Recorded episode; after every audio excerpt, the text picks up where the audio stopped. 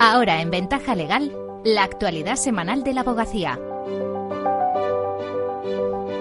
Bienvenidos Luis, bienvenida Mercedes. Hola, ¿qué tal? Hola, ¿qué tal? Saludos a todos. La presidenta de la abogacía española, Victoria Ortega, intervino el pasado viernes en el desayuno del Fórum Nueva Economía, al que asistieron el presidente en funciones del Consejo General del Poder Judicial, Vicente Aguilarte, y los ministros de Justicia e Interior, Félix Polaño y Fernando Grande Marlasga, respectivamente. Ortega aprovechó la ocasión para trasladar al nuevo gobierno y al Poder Judicial las principales reclamaciones de la abogacía. En primer lugar, Ortega pidió un decidido paso adelante en la regulación de las garantías para los derechos esenciales mediante la ampliación de la preceptividad letrada en ámbitos como la discapacidad, las prisiones y la violencia de género.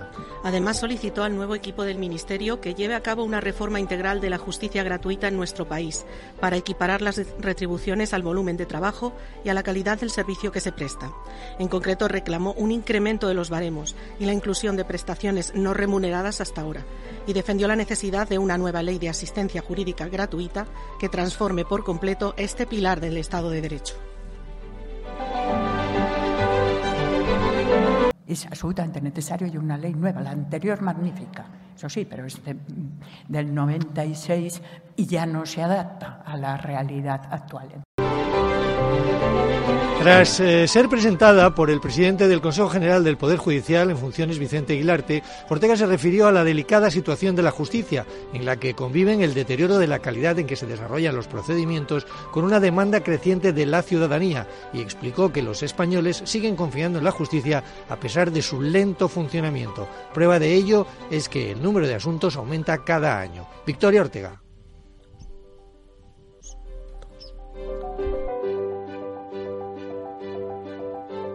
En el año pasado la ciudadanía interpuso 6.700.000 asuntos ante la jurisdicción. Vemos también como dato que el Poder Judicial es el mejor valorado de los poderes del Estado.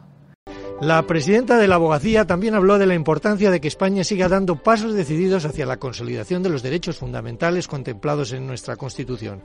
En este sentido, recordó que el derecho de defensa pertenece a la ciudadanía y que ha de ser regulado en una ley. Ortega expresó su absoluta confianza de que esta vea fin eh, de que esta vea la luz en esta legislatura. Lo escuchamos.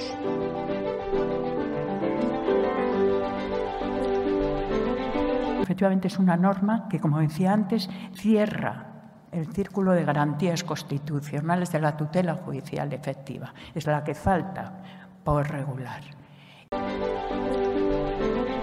Victoria Ortega también expuso la voluntad de reforzar la apuesta por la formación continua desde todos los colegios que integran el Consejo General y recordó la importancia de la especialización para dar respuesta a los mayores estándares de calidad que exige la profesión. La presidenta de la abogacía incidió en la necesidad de renovar cuanto antes el Consejo del Poder Judicial y concluyó su intervención con un llamamiento al diálogo y a la posibilidad de llegar a un amplio acuerdo, el anhelado Pacto de Estado por la Justicia porque creemos, creemos efectivamente poder llegar a un pacto de Estado en la justicia que en aquellos extremos que son los fundamentales queden definidos para un tiempo duradero. Eso sí, que lo pido, lo pido en nombre de la abogacía, colaboraremos con ellos y confiamos en que así se consiga. Y vamos ya con otras noticias breves de la última semana. El Consejo General aprueba su presupuesto para 2024, un 1,3% inferior al de este año por la reducción del censo. Ha determinado mantener congelado el coste por colegiación en 40,63 euros, a pesar de la subida del IPC y la bajada de ingresos. Perdonan una deuda de más de 5 millones de euros a la balista de una empresa de Tarragona por la ley de segunda oportunidad. El auto obliga además a los acreedores a que de inmediato den de baja a esta mujer de 50 años de los ficheros de morosos en los que estaba inscrita. Carlos Viña, reelegido decano del Colegio de Abogados de Lanzarote.